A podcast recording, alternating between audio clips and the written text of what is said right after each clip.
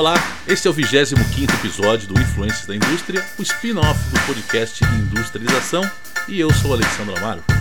E eu sou Abílio Passos. E aqui nesse podcast sempre procuramos trazer os grandes influencers da indústria. E o nosso influencer de hoje, Ale, ele falou a seguinte frase: há mais futuro nos hambúrgueres do que no beisebol. Será que ele estava certo? Rapaz, pelo Olha, jeito ele curte os dois aí, né? pelo menos para mim é verdade, né? Porque eu não entendo nada de beisebol, mas gosto de um hambúrguer. É dois. A minha luta nos últimos, nos últimos anos tem sido comer hambúrguer uma vez por semana. É porque que é tão difícil, né? Porque eu comia quase todo dia. aí o colesterol subiu, aí a idade chegou, teve que diminuir para uma vez por semana. E ele disse isso, ali, exatamente quando ele passava o comando do time de beisebol que ele comprou para o genro dele, é. depois de amargar várias derrotas. Ih, tava decepcionado com o time. É, tava decepcionado com o beisebol. Mas antes disso, ele teve, né, várias vitórias no campo dos hambúrgueres, no campo do hum. fast food. Olha a dica de quem que é, hein? É, então ele teve muito sucesso né, com os hambúrgueres, resolveu investir no beisebol, não deu certo, e esse é o nosso Ray Kroc, né, um cara talvez um pouco polêmico, a gente vai ver algumas coisas, e ele foi o responsável então pela expansão e pelo sucesso mundial do McDonald's. Ele não foi o fundador do nome, né, McDonald's, mas pode ser considerado o fundador do da rede McDonald's, né, do McDonald's como a gente conhece hoje. Boa. É interessante, é, um, é, um, é uma discussão muito interessante que a gente vai falar até lá no finalzinho do episódio um pouco mais sobre isso. Mas conta para nós aí, Ale, de onde Boa. saiu o Ray Kroc, quando ele cresceu, um pouquinho mais da história dele. Vamos lá. Ray Kroc nasceu no dia 5 de outubro de 1902, na cidade de Oak Park, estado de Illinois, perto de Chicago. Os seus pais, que eram de origem tcheco-americanos, foram a Rosemary e o Alois, conhecido como Louis Kroc. O pai de Ray nasceu na cidade de Horn Stupno, perto de Rokani. Já sua mãe, apesar de ter nascido na América, ambos, né, os pais eram de origem tcheca. O pai de Ray fez fortuna na América especulando com terras durante os anos 20, mas acabou perdendo tudo que havia conquistado lá no crash de 29, né, crash da bolsa. O rei ele cresceu e passou a maior parte da vida em Oak Park. E durante a Primeira Guerra Mundial, ele mentiu sobre a idade para poder se tornar motorista de ambulância da Cruz Vermelha, isso aos 15 anos de idade. Eita! E acabou tendo um companheiro ilustre nessa aventura dele aí, ó. Né? Ele acabou tendo Caramba. como companheiro um cidadão chamado Walt Disney. Walt Disney, olha só. O mundo é pequeno, né? Demais, né, cara? A guerra é, acabou um tempo depois, logo que ele se alistou, e durante a Grande Depressão, o Ray trabalhou em vários empregos, como vendedor de copos de papel, corretor de imóveis, isso já na Flórida, Uhum. E às vezes ganhava dinheiro tocando piano em bandas da cidade. Olha aí, além de toda a música só. Fazia, como diz o povo, de tudo um pouco, né? Se virava nos 30. É, é verdade. E com o final da guerra, da Segunda Guerra Mundial, o Ray ele conseguiu um emprego como vendedor de batedeiras de milkshake. É, ele trabalhava diretamente para a fábrica né, uhum. de, de, de, dessas batedeiras, que era a Prince Castle, e quando as vendas da, do Prince Castle Multimixer despencaram ali pela concorrência de ou dos produtos de uma concorrente, a Hamilton Beach, que tinha um preço mais baixo, o Ray ficou impressionado com uma compra que a, a Rich and Maurice McDonald fizeram. Ele ficou, né? Falou, meu Deus, eles compraram oito desses mixers para um restaurante lá em San Bernardino, na Califórnia. E aí ele decidiu atravessar o país ali e foi visitar uh, esse restaurante lá em 1954. Ele acabou fazendo um acordo de franquia com os irmãos McDonald's e aí ele enviou uma carta pro para o amigo dos tempos de estagiário lá de atendente de ambulância, o Walt Disney, e ele escreveu o seguinte nessa carta. É. Recentemente assumi a franquia nacional do sistema McDonald's. Olha. E gostaria de saber se podemos ter uma oportunidade de montar um McDonald's em seu parque. Olha só.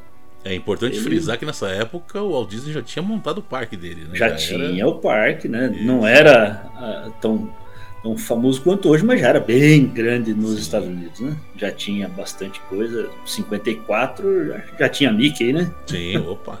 é interessante, né? Ele foi assumiu a franquia e logo procurou o amigo Walt Disney, né? Isso. De acordo com os historiadores, o Disney concordou, desde que pudesse aumentar o preço das batatas de 10 para 15 centavos e ficar com os lucros. 50%, né, Lê? 50% na batatinha. Muita cara. coisa. O Croc se recusou a roubar os seus clientes fiéis, deixando aí a Disneylândia abrir sem um restaurante McDonald's. Olha só. É, você vê que hoje, né, tem lá o restaurante, mas nessa época aí. Não, não foi tão fácil. Não foi fácil. Não foi tão... O escritor Eric Schlossler, ele escreveu em seu livro Fast Food Nation que acredita que esta é uma versão adulterada da história por alguns hum. executivos de marketing do próprio McDonald's, né? Aham. Muito provavelmente a proposta foi devolvida sem a aprovação do Disney. Ah, pode ser. O Será que é o tal do quem vence conta a história, né? Sim, sempre, sempre, né? o Ray recebeu o crédito por fazer uma série de mudanças inovadoras no modelo de franquia de serviço de alimentação. A principal delas foi a venda de franquias de apenas uma única loja, em vez de vender franquias maiores e territoriais que era muito comum no setor nessa época. Uhum. O Ray ele, conheci, ele reconhecia que a venda de licenças exclusivas para grandes mercados era a maneira mais rápida de um franqueador ganhar dinheiro. Uhum. Mas também via na prática uma perda na capacidade do franqueador de exercer o controle sobre o curso e a direção do desenvolvimento de uma rede. É, isso são realmente desafios interessantes, né? Uma discussão muito grande. Eu cheguei a, a fazer uma época ler um, um treinamento da ABF, né? Hum. Associação Brasileira de Franquias, e, e, e, uma época que eu trabalhava ali um pouco com, com estatística, fazia uns, freela, uns freelancers ali de estatística, eu fiz um, um trabalho de estatística para a ABF, uhum. né? Para uma, uma consultoria lá da ABF, da Associação Brasileira de Franquias.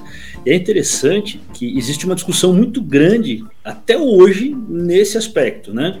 É melhor ou é legítimo você começar a franquear um negócio a partir de uma única loja. Uhum. Então você, ah, tá bom, você testou o modelo, tal, viu que aquele modelo é legal e sai franqueando a partir de uma loja, ou aquilo só é válido depois que você abriu é, algumas lojas em diferentes regiões e consegue provar que aquele modelo é gerenciável de forma distribuída. Isso é uma discussão até hoje muito grande. Não tem muito consenso entre as grandes consultorias aí nas áreas de franquia, né? Certo. Mas é, no caso do McDonald's, o Ray conseguiu aí fazer essa expansão tão grande a partir de uma única loja. Não sei se porque era um modelo muito inovador, né? Acho que esse é o, o tanto os irmãos McDonald quanto o o Ray Kroc tem aí um, um, um, papel de influencer muito grande na indústria do fast food, né? Sim, sim. E os irmãos criaram a padronização, né? Criaram a linha de produção do hambúrguer, né? E o, o, o Ray Kroc viu aquilo como uma forma de espalhar o produto padronizado, né?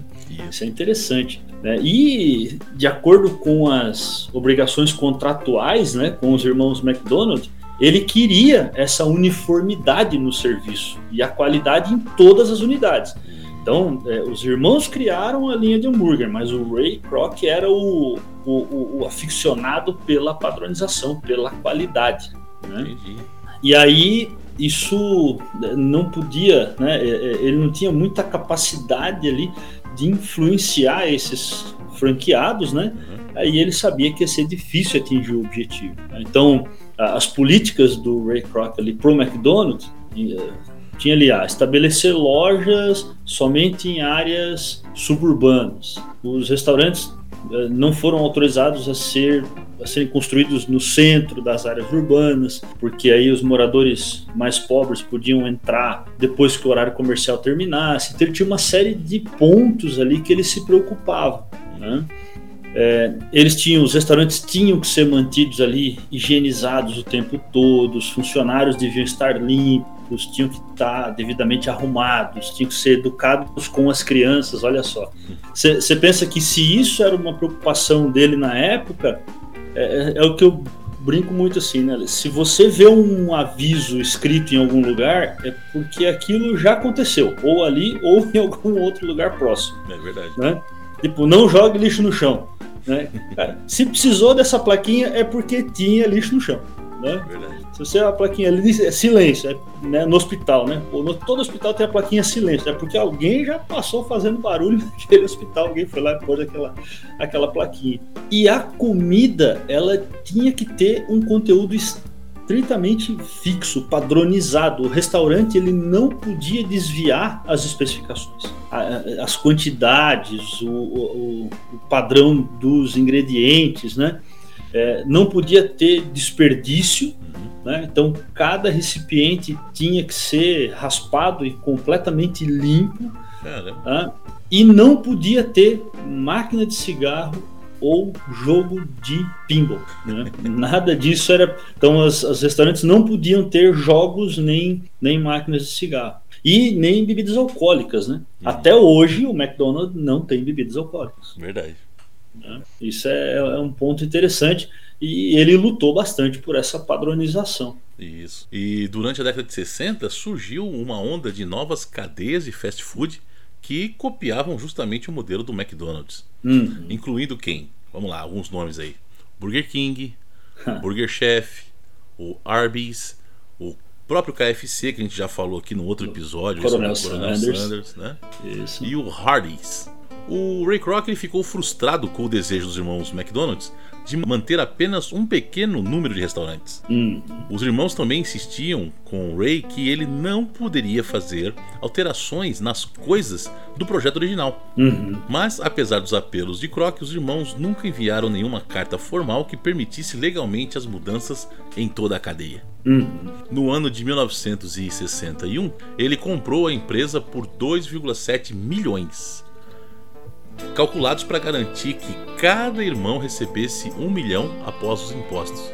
Um, milhão de dólares líquido, né? Exato, A obtenção dos fundos para aquisição foi difícil, devido à dívida é, existente do projeto de expansão. Porém, Harry Sonborn, a quem Ray Kroc se referia como seu mago financeiro, conseguiu levantar os fundos necessários. No fechamento do negócio, o Ray Kroc ficou irritado porque os irmãos não transferiram para ele os bens imóveis e os direitos do local original de San Bernardino. Os irmãos disseram a Kroc que dariam a operação, propriedade e tudo aos funcionários fundadores. Em seu momento de fúria, Ray Kroc abriu um novo restaurante McDonald's perto do McDonald's original, que foi renomeado de Big M, porque os irmãos foram negligentes em relação a manter os direitos sobre o nome do restaurante.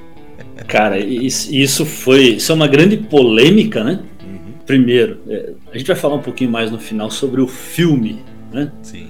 Do, do Ray Kroc. Mas isso é uma grande polêmica porque hoje em dia, quando a gente pensa, né? Ah, mas é sacanagem que o Ray Kroc é, pegou né, o nome dos irmãos, porque ele gostava do nome McDonald's, porque soava americano, né? Uhum.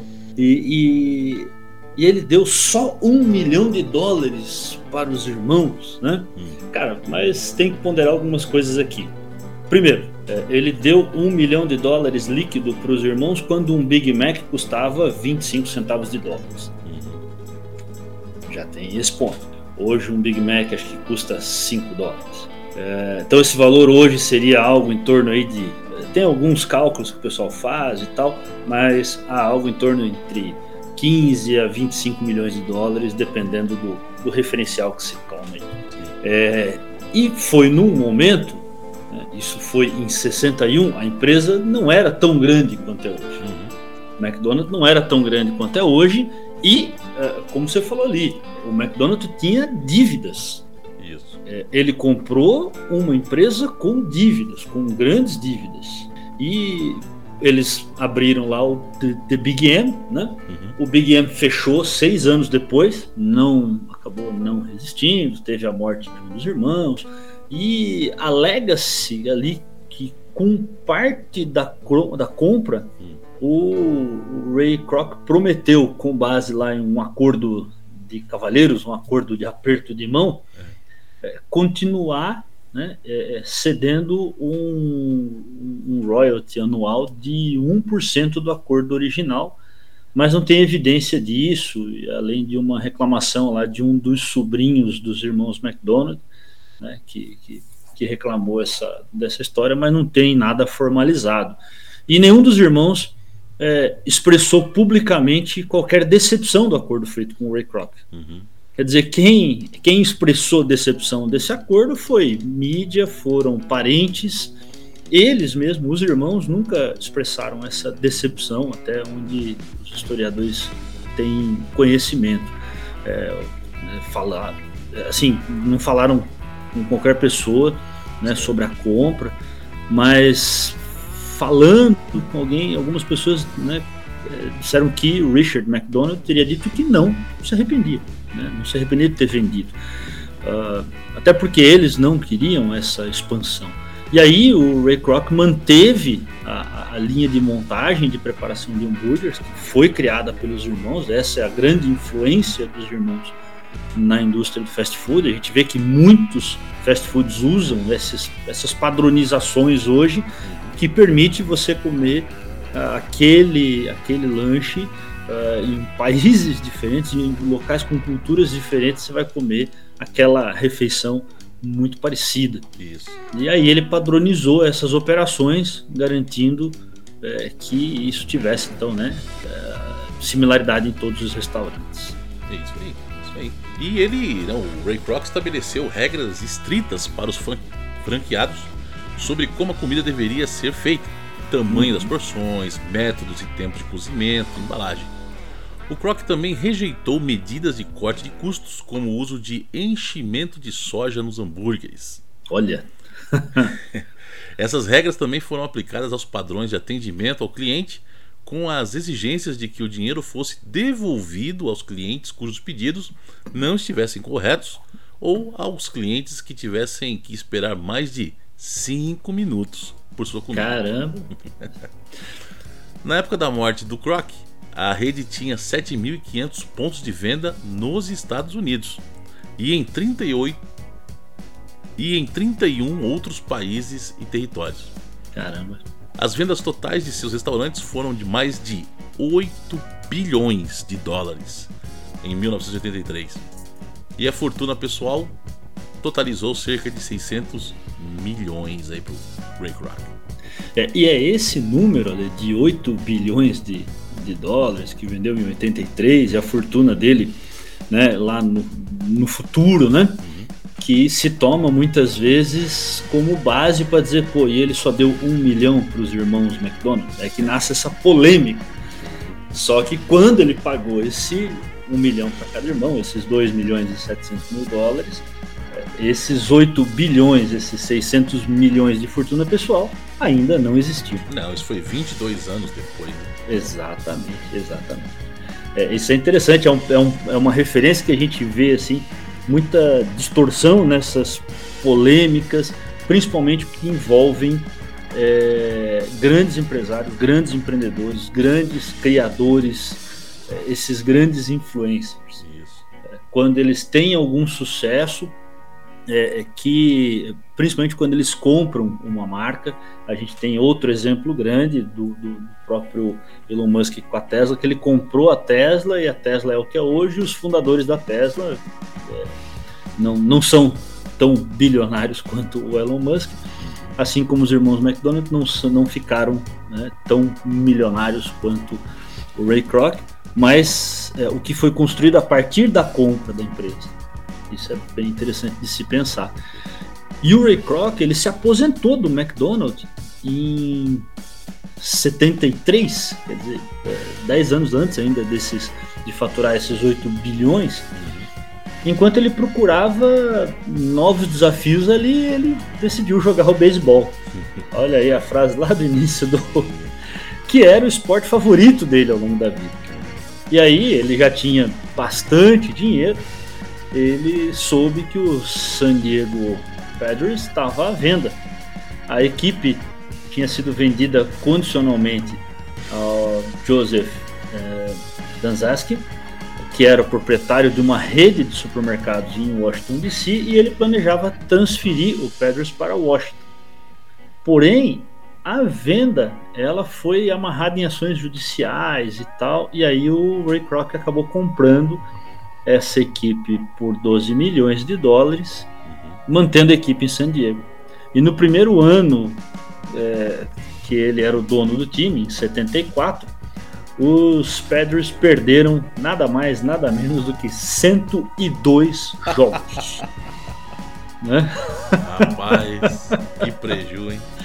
Só que tem uma coisa interessante aqui, Ale. Eles perderam 102 jogos, mas eles atraíram mais de um milhão de espectadores. Né? É, e que era um padrão de sucesso de bilhetarias né, nas principais ligas naquela época. E a participação anterior né, foi de 644 mil espectadores em 72. Então ele né, aumentou muito o faturamento do time. Só que ele, ele não, não, não teve vitória nos campos, né? E aí o San Diego Union disse que Croc era, acima de tudo, um fã de seu time. Mas não foi suficiente para ganhar os jogos, né? Não, Precisava demais, cara. Precisava de, é. de time, né, para ganhar. Precisava de técnica, né?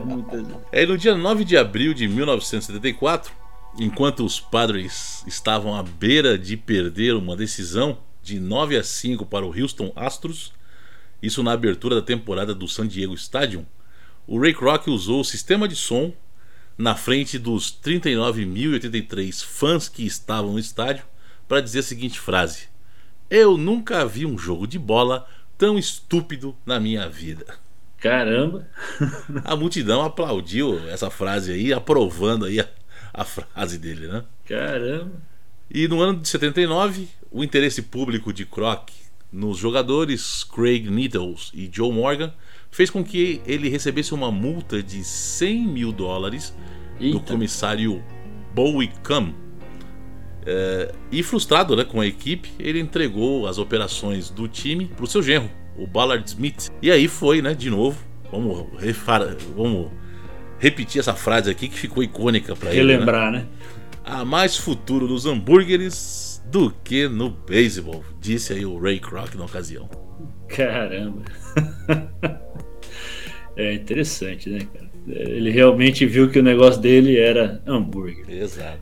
É, e depois da morte do, do Ray Kroc, né, os Padres no ano de 1984 usaram um adesivo especial com as iniciais do, do, do Ray Kroc, né, RAK, e eles ganharam o campeonato local naquele ano né, e jogaram na World Series em 84. Olha só. Né? E aí perderam lá para o Detroit, Detroit Tigers. Interessante que né, depois que, que, ele, que ele morreu, o time venceu. Não viu o time vencer. E o, o, Ray Kroc ele foi introduzido póstumamente né, como parte da aula inaugural lá do San Diego Padres uh, Hall of the Fame em 99. Então ele, ele foi incluído lá. E a Fundação Kroc ela apoiou pesquisas, tratamentos de educação sobre várias condições médicas, como alcoolismo, diabetes, artrite, esclerose múltipla. E é né, mais conhecida ainda por fundar né, o Ronald McDonald House, que é uma organização sem fins lucrativos que oferece moradia gratuita para pais é, perto de instalações médicas onde os filhos estão recebendo tratamento. Uhum.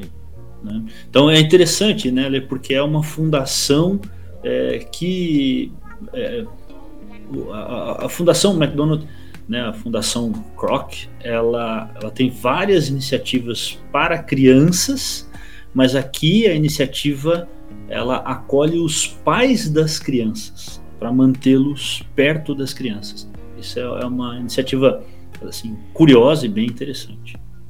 Olha aí, cara. E o Ray Kroc, durante a vida dele, ele foi republicano. E ele acreditava firmemente na autoconfiança e se opunha firmemente ao bem-estar do governo e ao famoso New Deal da época. Né? Uhum. O Kroc doou aí 255 mil dólares para a campanha de reeleição do Richard Nixon, isso em 1972. Caramba. E foi acusado é. de forma controversa por algumas pessoas da equipe do senador Harrison Williams de fazer a doação para influenciar Nixon a vetar uma lei do salário mínimo que, está sendo, que estava sendo aprovada no Congresso na ocasião. Caramba! Em 1980, após um acidente vascular cerebral, o Kroc deu entrada em uma clínica de reabilitação de álcool e morreu quatro anos depois de insuficiência cardíaca em um hospital em São Diego, Califórnia. Isso no dia 14 de janeiro de 1984, aos 81 anos. Foi enterrado no El Camino Memorial Park em Sorrento Valley, San Diego.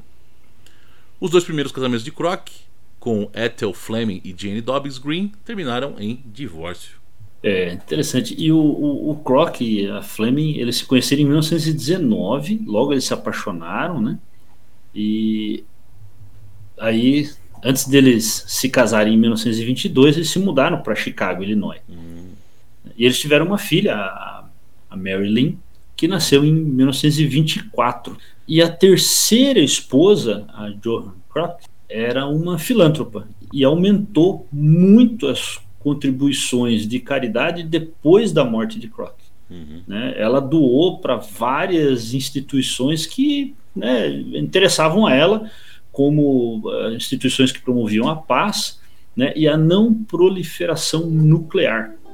E depois da morte da Joan eh, Kroc, uh, em 2003, os bens restantes ainda somavam 2,7 bilhões de dólares e foram distribuídos em várias organizações sem fins lucrativos, incluindo aí uma doação de 1,5 bilhão de dólares para o Exército da Salvação.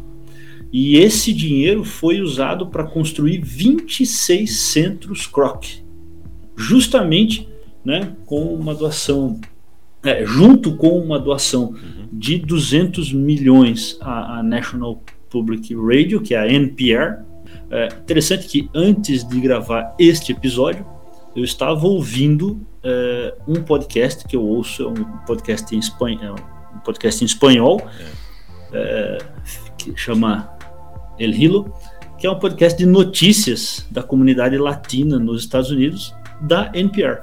Olha é, a NPR tem uma produção muito grande de podcasts. É, e ela nasceu com a ideia de dar voz ao público, né? muito antes do podcast. O podcast hoje né, democratizou muito, né? e a NPR continua com essa, essa ideia de dar voz a pequenos produtores, né? É, fazendo aí a publicação dos podcasts. E além disso, ela também doou aí para centros comunitários que atendem os bairros carentes é, por todo o país ali, por todos os Estados Unidos.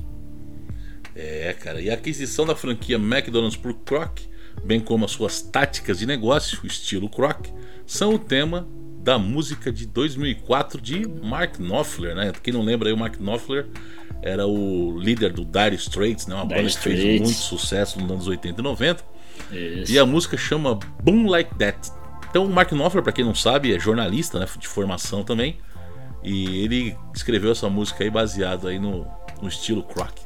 Legal. O Kroc foi coautor do livro Greeting In Out, publicado pela primeira vez em 1977 e reeditado em 2016, que serviu de base para um filme biográfico sobre Kroc.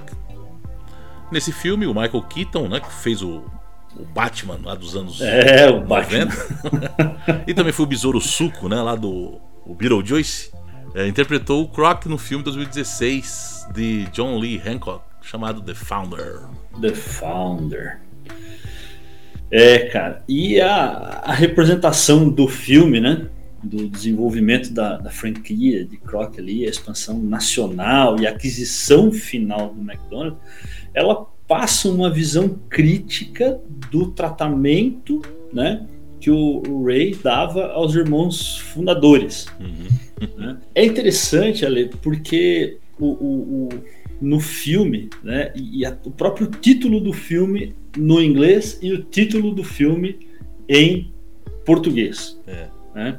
O título do filme em português é Fome de Poder. Né? E o título do filme em inglês é O Fundador, que é o título do filme em inglês. Ele discute um pouco mais sobre quem é o fundador do McDonald's. O fundador do McDonald's são os irmãos McDonald ou o fundador do McDonald's, como a gente conhece, é o Ray Kroc? Isso é uma discussão interessante ali. Sim, sim. Né? É, Agora, no filme brasileiro, para dar aquela. Né, porque a treta vende, né, Ale? Sempre. sempre. o povo quer ver briga. É, é, impressionante. A treta, treta vende. É isso aí. O povo quer ver sangue, né? É, quer ver o... E aí você coloca o nome Fome de Poder. Eu não vejo que o que o Ray Kroc queria era poder. Né? Agora, se eles tivessem traduzido para fome de expansão, talvez fosse mais interessante. Sim, sim. Né? Porque ele queria expandir. Ele queria expandir. Ah, ele queria ganhar dinheiro? Acho que quase todo mundo quer. Né? É, é, é até os filântropos, até as instituições sem fins lucrativos querem ganhar dinheiro para manter o trabalho social Isso. que elas realizam. Exato. Né?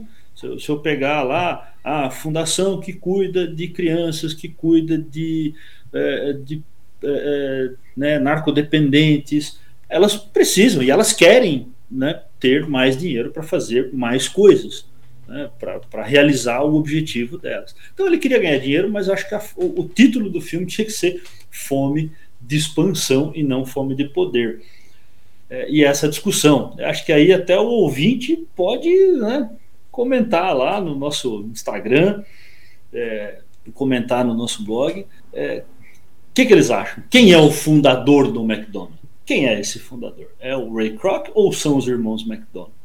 Ou um começou, outro melhorou? É, é muito interessante, porque os irmãos não queriam a expansão.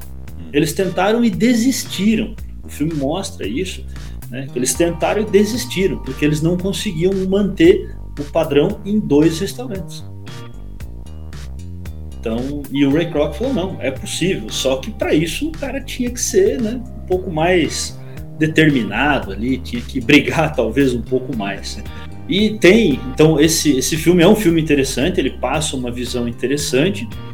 Eh, eu tenho essa crítica ao nome do filme e algumas coisas que o filme também traz ali, um pouco mais romantizado, a forma como ele conheceu a terceira esposa, né? Parece que ele largou a primeira esposa para ficar com essa com a esposa que acompanhou ele até o fim da vida, uhum. mas não, ele teve uma outra esposa por um período mais curto de tempo.